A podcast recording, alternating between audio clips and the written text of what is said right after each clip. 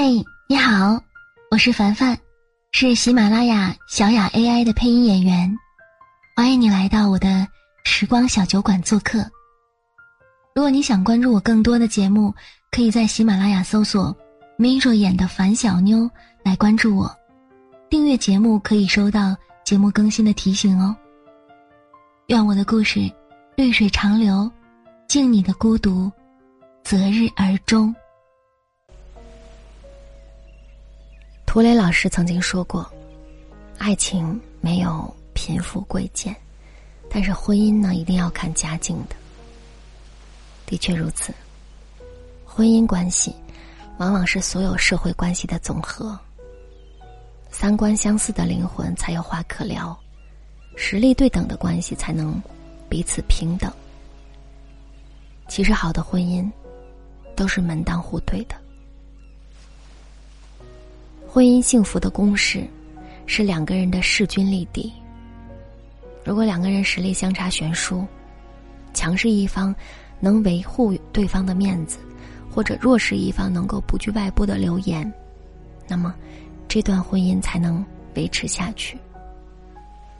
但是现实当中，这两点都难倒了很多人。讲一个我自己身边亲戚的例子吧。年轻的时候，我的姑姑谈了一个男朋友，人长得斯文秀气，姑姑很喜欢。谈婚论嫁的时候，姑姑不同意，理由是男孩家里没钱，姑姑死活要嫁给他，所以最后爷爷也没有拗过女儿。为了让女儿少受点苦，爷爷给姑姑买了一套房子，还给姑父介绍了工作。三年以后，姑父提升上经理，姑姑那时候怀孕。这个时候开始，姑父便经常不回家，理由是出外应酬。姑姑当然不放心了，就没事在姑父的公司里附近转一转。有一次，真被他看到他挽着别的女人走进了酒店，姑姑气到晕厥。被人送到了医院，孩子没了。得知真相败露，姑父恼羞成怒，反过来怪道：“要是你家没有钱，谁会娶你？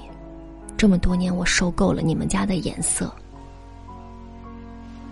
最后，姑姑后悔不已，依然离了婚。其实我发现。那些相差悬殊的婚姻，最后大都难堪收场。那些门当户对的婚姻，反而细水长流。来自不同家庭背景的两个人，会产生不同的人生、个性。所有的经历，又决定了未来的他是一个怎样的人。今日所受的委屈，他日必当别处填补。现在感受到的缺失，有朝一日必定全部截取。所谓人性，即是如此。不要跟人性反着来，要了解他，顺应他。恋爱可以不看家境，但是婚姻一定要门当户对。门当户对的婚姻。没有谁占谁便宜，没有谁让谁委屈，没有谁趋于谁的利益，自然没有那么多的隐藏、带爆的手雷。有一种门当户对，叫做三观相合。三观相合的人在一起，天南地北都会走到一起，怎么端详都相看两不厌。菲菲和她老公就是我见过最合拍的一对夫妻。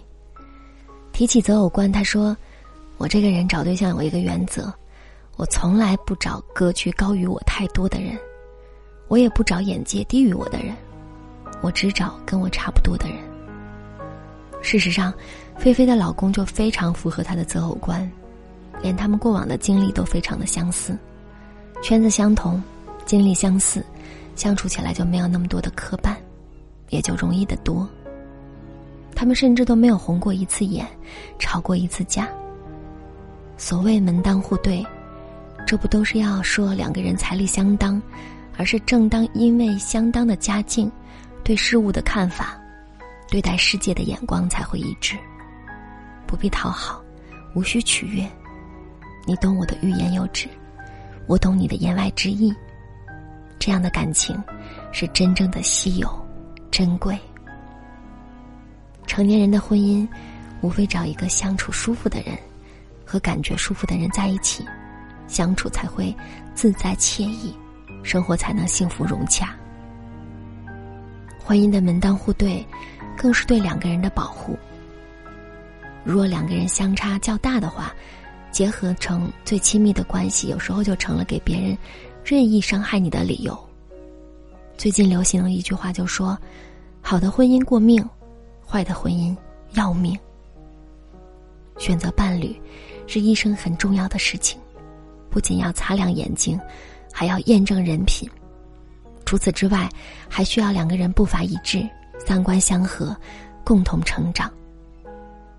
因为过强的对手让人疲惫，太弱的对手令人厌倦。愿你能找到一个合适的对手，切磋余生。婚姻不易，愿你擦亮眼睛，寻得良人，共度一生。